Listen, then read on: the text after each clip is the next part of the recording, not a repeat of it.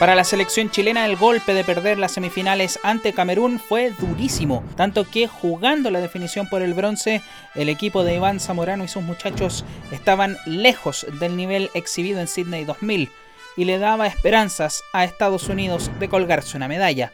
Nelson Acosta tuvo que echar mano de su mejor charla motivacional en el entretiempo, así lo reconoció Pablo Contreras. profe nos dice, ustedes quieren medalla, ¿verdad? Sí, medalla, dice. Se agarra sus partes íntimas y dice, medalla van a tener si están jugando así, me dice. Arco del Norte, acá en Sydney. Va Iván, Iván y el gol. Iván Zamorano, goleador absoluto de los Juegos Olímpicos de Sydney.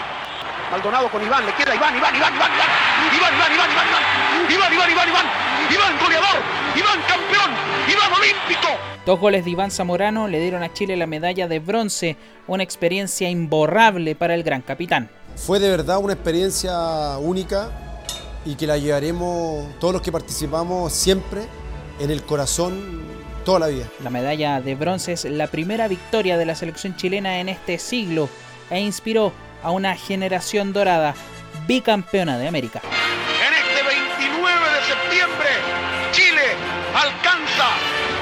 Bronce olímpico. El fútbol chileno ha ganado el bronce.